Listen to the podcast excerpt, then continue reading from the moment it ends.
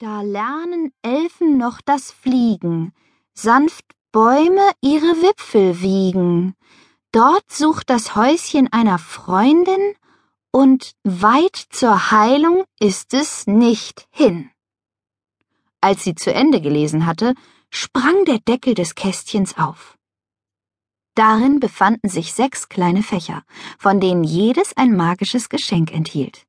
Da waren zum Beispiel der besondere Kristall, mit dem man das Wetter verändern konnte, oder ein winziger Beutel mit Glitzerstaub, der noch für zwei Wünsche reichte. Ein Funkenregen schoss aus dem Kästchen, und wie von Zauberhand gelenkt, schwebte die Landkarte des Wunderlands aus einem der Fächer. Dabei entfaltete sie sich und zeigte die halbmondförmige Insel so, als blickte man aus einem Fenster darauf hinab. Die Mädchen erinnerten sich an all die wunderbaren Orte, die sie dort bereits besucht hatten. Sie konnten den Rauch aus dem Schornstein der Zauberbäckerei steigen sehen, sahen gestreifte Blubberbienen um den Zauberberg summen und Wassernymphen, die vom Rücken riesiger Wasserschnecken aus dem Zaubersee winkten. Wir sollen einen Ort finden, wo Elfen fliegen lernen. Juli studierte die Landkarte genau wir lernen normalerweise in der Schule, sagte Jasmin. Sieht jemand vielleicht irgendwo eine Schule? Hier, rief Mia. Wie wäre es damit? Sie deutete auf eine Waldlichtung. In der Mitte stand ein Haus in Elfengröße, gebaut aus schimmernden weißen Steinen. Goldene Fahnen wehten von seinem Dach, und kleine Elfen sausten davor durch die Luft, alle auf unterschiedlichen Flugblättern. Elfenflugschule, las Mia nach einem Blick auf das kleine Schild daneben. Das muss es sein. Aber wir müssen ja gar nicht genau dorthin. Das Rätsel sagt, dass wir dort nach dem Haus einer Freundin suchen sollen, sagte Juli. Sie bemerkte ein kleines Häuschen, das am Fuß einer großen Eiche stand. Es hatte ein Reddach, und rosa Rosen rankten sich an seinen weißen Mauern empor. Den Garten zierten ein Wunschbrunnen und viele Beete mit bunten Wildblumen. Unter einem der Fenster befand sich ein riesiges Beet mit Rosmarin.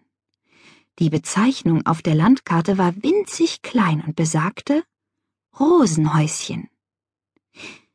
Vielleicht sollen wir dorthin, fügte Juli hinzu. Ich weiß nicht, sagte Jasmin. Im Rätsel steht, es sei das Häuschen einer Freundin, aber wir kennen da niemanden. Es muss einer Elfe gehören, weil es so klein ist. Also, welche Elfen kennen wir?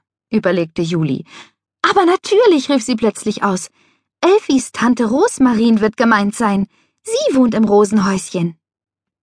Ich glaube, du hast recht, stimmte Mia zu. Versuchen wir's, schlug Jasmin vor. Alle drei legten ihre Hände auf das Kästchen.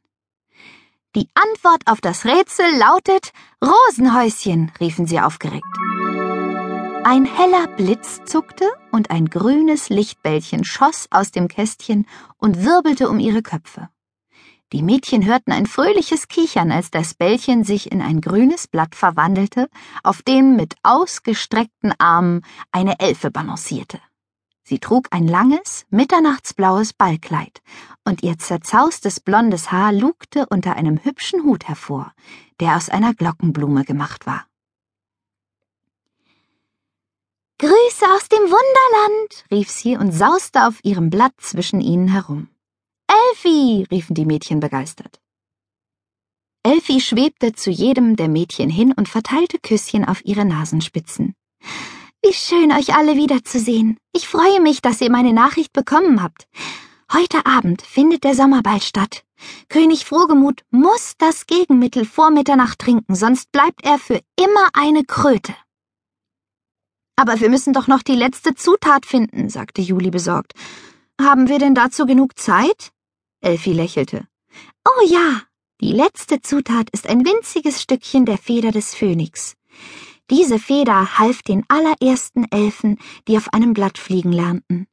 Die Feder wird in einem Schrank in der Elfenflugschule aufbewahrt, so dass Tante Rosmarin sie bereits hat. Sie ist gerade dabei, den Zaubertrank herzustellen, und sobald er fertig ist, können wir ihn gemeinsam zu König Frohgemut bringen. Und wenn er ihn trinkt, wird er geheilt sein? fragte Mia. Elfi flog auf ihrem Blatt glücklich eine Schleife.